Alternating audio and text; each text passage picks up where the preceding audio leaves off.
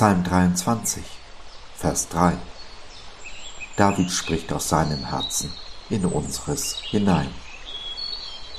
Er erquicket meine Seele. Er führet mich auf rechter Straße, um seines Namens willen. Der Herr erquickt meine Seele, sagt David. Er gibt mir Kraft, übersetzt die Neues Leben Bibel. Kraft und Erquickung für Körper, Seele und Geist sind so elementar wie das Wasser oder die Luft, die wir zum Überleben brauchen. Jeder von uns, der ausgepowert und müde ist, vielleicht sogar unter Burnout oder Depression leidet, weiß, wovon David hier spricht. Aber die rechte Straße zu finden, ist gar nicht so einfach. Zu oft steht uns unser Stolz im Weg, meinen wir, wir wüssten es besser. Alte Gedankenfestungen in unseren Köpfen verhindern, dass wir die Straße sehen, die Stimme hören, die uns auf diesen Weg leiten will. Denn dass Jesus uns auf rechter Straße führen will, ist die Verheißung, das Versprechen in unserem Vers. Jesus verbirgt sich mit seinem guten, heiligen Namen dafür. Und so fängt, wie immer eigentlich, alles in unseren Köpfen an, mit unseren Gedanken, die wir uns machen, die zu Worten werden, die wir aussprechen, zu uns und anderen. Welche Gedanken wir über uns und andere haben, welche Worte wir sprechen, haben einen ganz erheblichen Einfluss auf unser Leben, auf unseren Lebensweg. Sie entscheiden letztendlich, welcher Stimme wir zuhören, auf welche Straße wir uns führen lassen. Hm, es ist nicht einfach, in dem Geschrei dieser Welt die leise Stimme Jesu zu hören. Man muss schon ganz bewusst hinhören, sich entscheiden, welchen Weg man gehen möchte.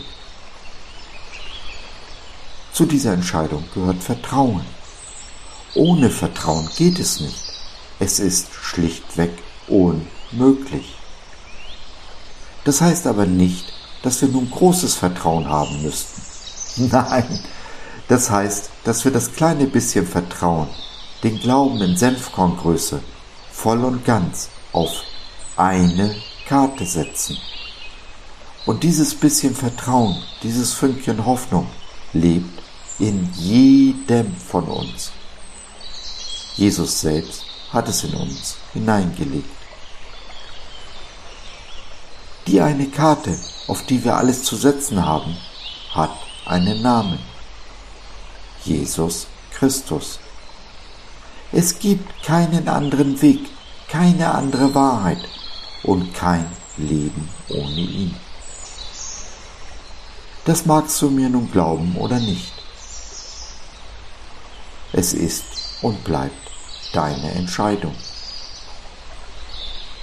Aber wenn deine alten Entscheidungen dich in die Erschöpfung und Depression geführt haben, die Straße bisher nur bergab führte, wäre es dann nicht an der Zeit, die Dinge neu zu denken, radikal umzudenken und eine völlig neue Entscheidung zu treffen? Ich würde mich sehr freuen, wenn du zumindest drüber nachdenkst. Dank dafür.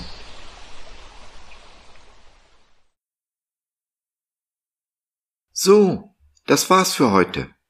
Danke für deine Zeit. Wir freuen uns, dass du dabei warst und hoffen, wir konnten deinen Geist ein wenig anregen. Gerne würden wir von dir hören, mit dir reden, diskutieren und beten. Und gerne würden wir erfahren, wie du die Dinge siehst, wie du sie verstehst. Besuche uns doch im Web. Wir freuen uns schon sehr auf dich. www.gott.biz Bis dahin alles Liebe. Dein Josef.